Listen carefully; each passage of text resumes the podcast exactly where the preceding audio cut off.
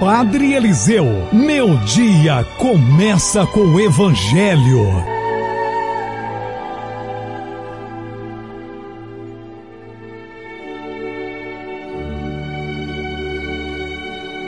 Bom dia, meus irmãos e irmãs, louvado seja nosso Senhor Jesus Cristo, para sempre seja louvado.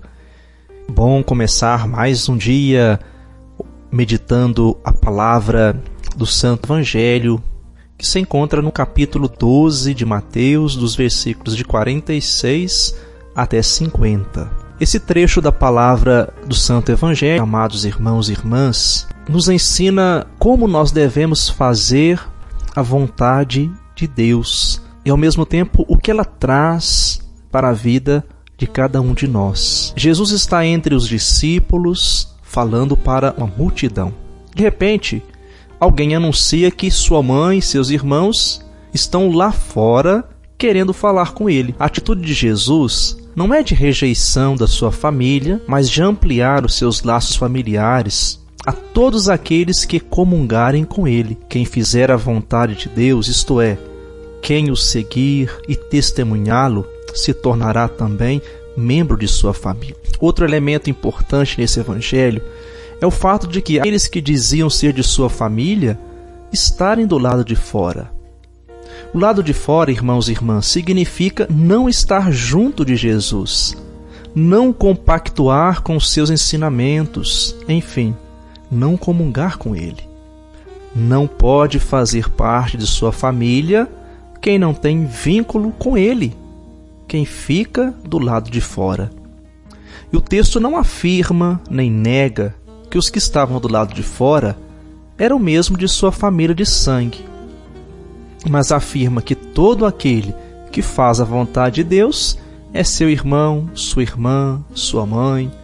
Desse modo, vemos que o critério fundamental para pertencer a Deus é fazer a sua vontade. Se ainda restar dúvidas sobre qual é a vontade de Deus em nossa vida, amados irmãos e irmãs, que devemos fazer é nos colocar nas mãos de Deus e, com profunda confiança, deixar que Ele faça em nós a sua vontade, como fez na vida de Maria, quando não entendeu o que Deus esperava dela.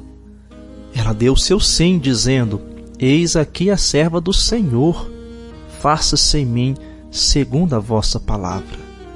Amados irmãos e irmãs, que cada um de nós tenha essa mesma confiança de Maria, possa fazer a Deus uma entrega total da vida, para que Ele possa fazer em nós a Sua vontade. Porém, que tenhamos sempre a certeza, a confiança de que a vontade de Deus é sempre para o nosso bem, para a nossa vida plena, mesmo que em certos momentos as coisas pareçam ser diferentes quando enfrentamos dificuldades, não é castigo de Deus ou ausência dele, mas é para reconhecermos na superação delas sua benéfica intervenção. Ele sempre nos defende e nos protege.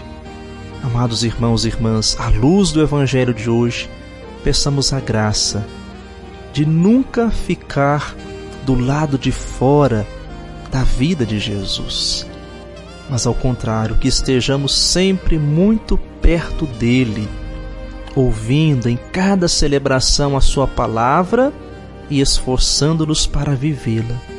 Somente assim faremos parte de sua família. Meu irmão, minha irmã, receba neste momento a bênção de Deus para você viver bem o seu dia. Deus vos abençoe e vos guarde. Amém ele vos mostre a sua face e se compadeça de vós. Amém. Volva para vós o seu olhar e vos dê a sua paz. Amém. Abençoe-vos o Deus Todo-Poderoso, Pai e Filho e Espírito Santo. Amém. Tenham todos um ótimo dia e até o nosso próximo encontro.